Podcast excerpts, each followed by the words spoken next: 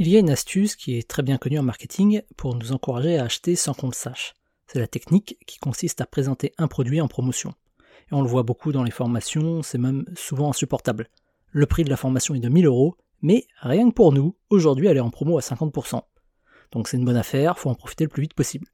Et on appelle ça un biais d'ancrage. Ça signifie que notre décision se fera sur la base du premier prix qui est ancré dans notre esprit. Pour le résumer autrement, la première impression compte. Ce qui fonctionne en marketing fonctionne aussi au quotidien dans toutes nos prises de décision.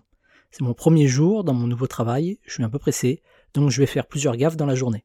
Et alors hop, je vais être catalogué comme étant maladroit par mes nouveaux collègues, et cette étiquette sera ancrée dans leur esprit.